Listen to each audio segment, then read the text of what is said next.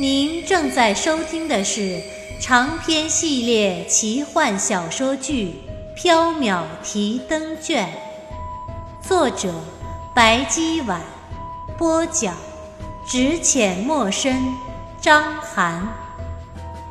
番外重演第二章，太君。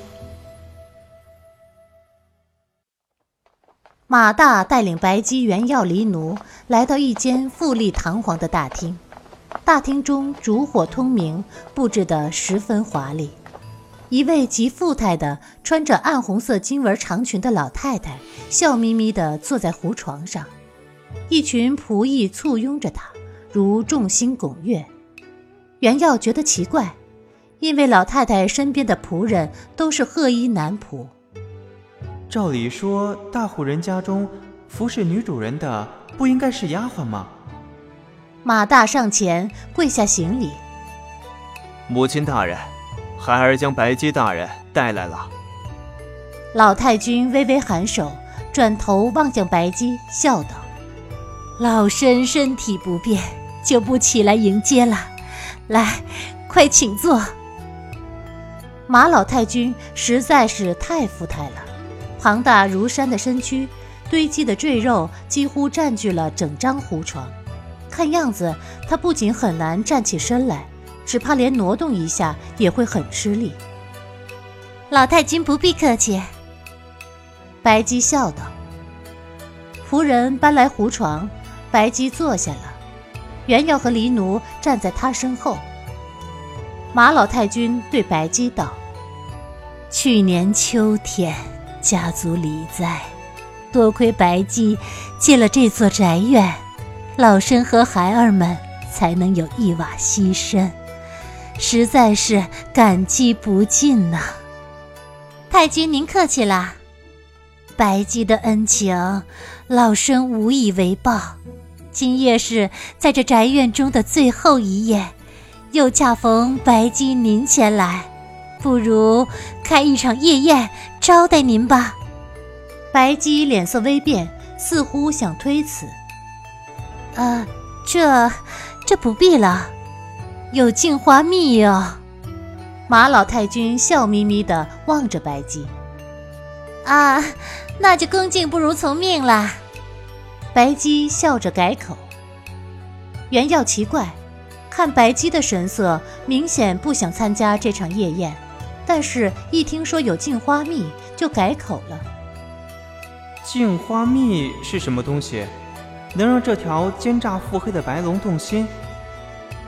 马老太君对马大道：“吩咐下去，在花厅设宴，招待客人。”是母亲。马大领命而去。在等开宴的过程中，马老太君和白姬开始闲聊。有些话语原耀能听懂，有些话语原耀听得一头雾水。白姬问马老太君：“不知太君您的新宅建在哪里？”“就在这附近，有一棵老槐树的地方。”原耀心中奇怪，刚才来的时候是在树林里看见了一棵老槐树，可是哪里有房子？啊如此甚好，搬起家来也方便。是啊，不过主要还是因为这里风水不错，老身呐，真是舍不得搬走啊。太君福泽本就深厚，加之此地风水，一定会更加子孙兴旺，家族繁盛。哈哈哈哈借你吉言，马老太君非常开心。他望了白姬身后的原耀一眼，忽而怔住。这位后生是？这是缥缈阁新来的杂役。先知，还不快过来见过老太君？原耀闻言，来到马老太君身前，作了一揖：“小生原耀，字宣之，见过老太君。”马老太君忽地拉住原耀的手，望着他，滚下泪来。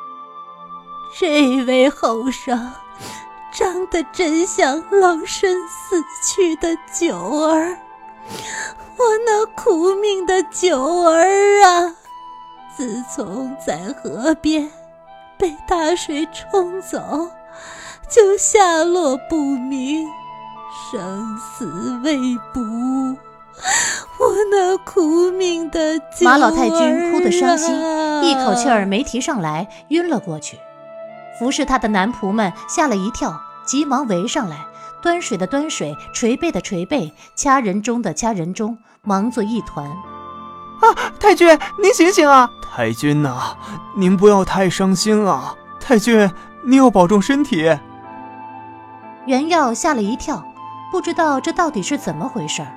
马大一边抹泪一边解释道：“哎，我们兄弟十人中，母亲最疼爱九弟。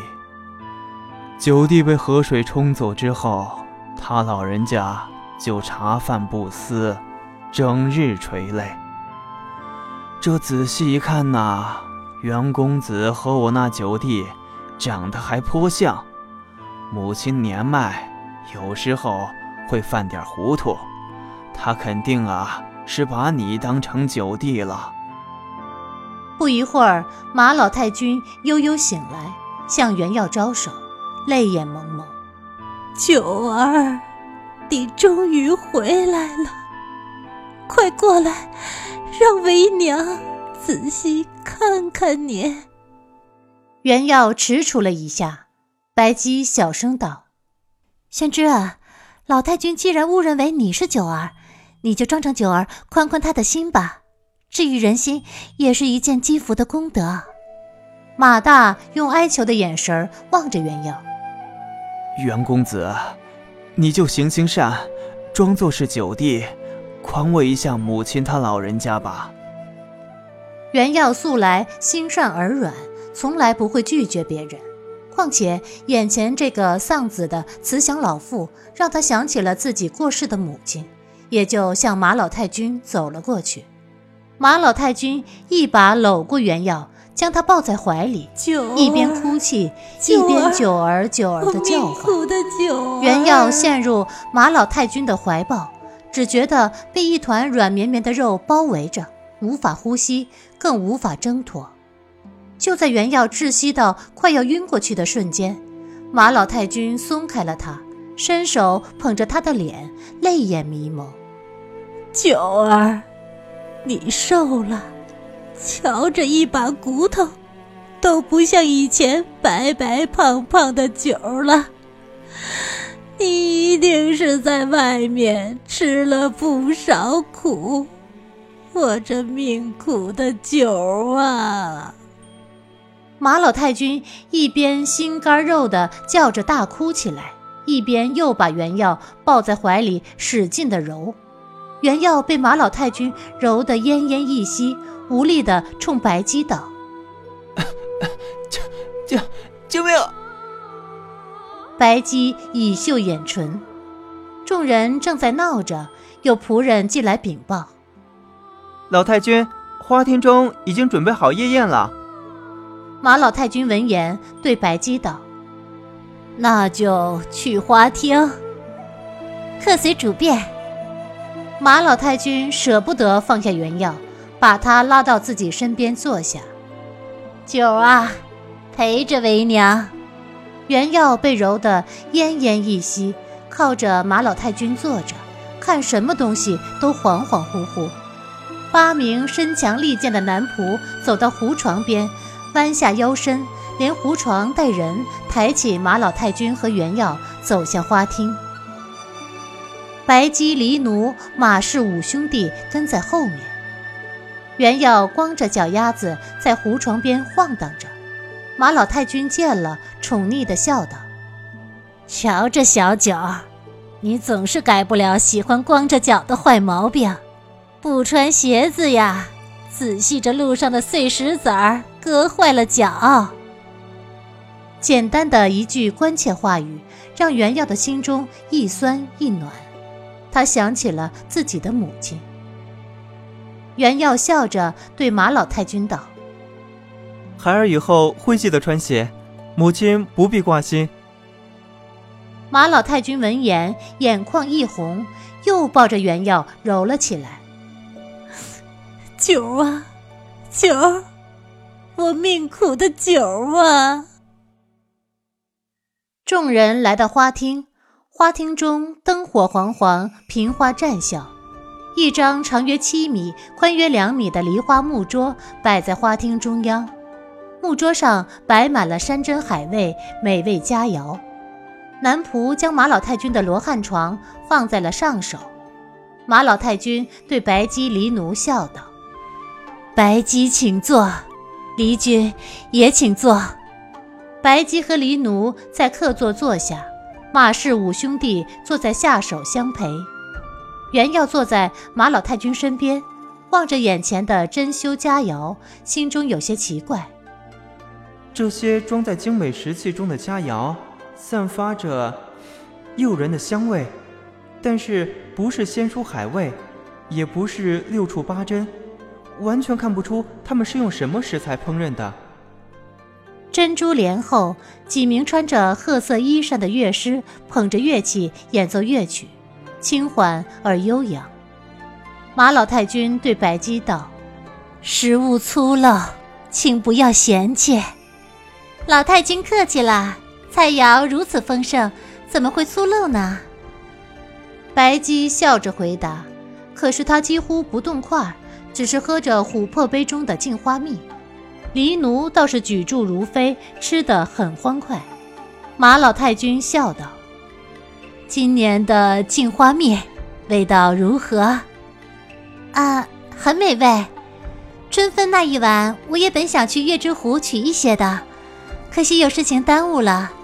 第二夜再去月之湖时，镜花蜜已经没有了。这镜花蜜是好东西，长安城的千妖百鬼，每一年都在等着春分之夜，镜花盛开，去往月之湖取蜜。僧多粥少，去晚了自然就没有了。老身呢，今年去的早，取了不少。明天送你一些，带回缥缈阁去吧。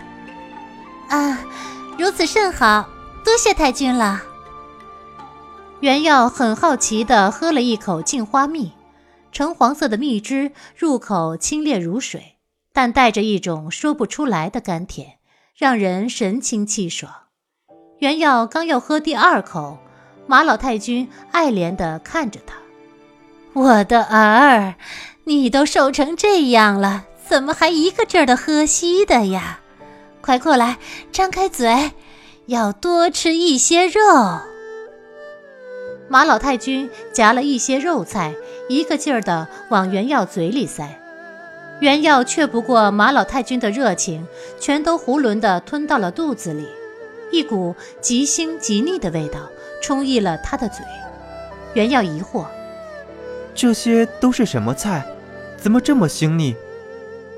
马老太君笑眯眯地说道：“儿啊，这些都是你平日里最喜欢吃的菜呀。”马老太君端起了一个荷叶纹六曲银盘，里面装着白花花的肉，晶莹雪白。马老太君用银勺剜了一口肉，喂进袁耀的嘴里。这个清蒸肉芽不腥，来，我的儿，再吃几口。白肉入口即化，软软的，果然不腥腻，似乎还有点清甜。袁耀又吃了几口，很是受用。马老太君又端起来一个六瓣秃花银盘。里面盛着炸得金黄酥脆的东西，马老太君用牙柱夹了，塞进袁耀的嘴里。我的儿，你瘦的都只剩下皮包骨了，这可怜劲儿的，这次回来呀，一定要多吃点儿。说着，老太太又流下泪来。袁耀心中一酸，不忍伤老人的心，张口就吃了。这道菜不知道是什么，金黄色的外皮裹着黢黑的肉，吃着很腥。袁耀吃了三个，实在吃不下去了，但是老太太还要给他夹。袁耀胡乱从桌上端起一碗汤时，道：“啊，孩儿还是更爱喝汤。”担心老太君还喂他那炸得金黄的东西，袁耀急忙喝了一口汤，把把嘴巴填满。汤的味道十分鲜美。他又吃了几个汤里的乌色丸子，口感像是鹌鹑蛋，但蛋白是乌色的，蛋黄是黑色的。马老太君看了又抹泪。我的儿还是改不了贪吃珍珠汤丸的毛病，那东西吃了积食，要少吃一点儿。夜宴中。马老太君把原药当作失而复得的爱子，一个劲儿的给他喂食。原药心善，怕马老太君伤心，也就一个劲儿的吃。看着马老太君开心的笑容，原药虽然肚子撑得难受，但心里却很开心。能让一个失去儿子的老人展颜欢笑，他多吃些东西又有什么关系呢？白姬一边喝着镜花蜜。一边听乐师演奏乐曲，黎奴和陪坐的马氏兄弟猜拳斗酒，笑声不绝。月色清朗，萍花绽笑，夜宴的气氛十分融洽欢乐。